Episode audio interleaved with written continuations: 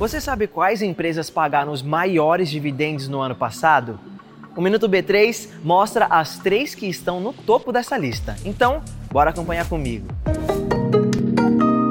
A busca por bons rendimentos explica a atratividade da renda variável. E a opção mais popular desses ativos são as ações. Uma das estratégias é investir em papéis de empresas que pagam bons dividendos. Elas precisam apresentar bons resultados. Isso porque todas as companhias brasileiras listadas na B3 que registram lucro têm obrigação de distribuir no mínimo 25% desse valor aos seus acionistas. E a empresa pode decidir pagar uma fatia até maior. A Quantum Finance pesquisou as que mais pagaram dividendos aos seus acionistas no ano passado.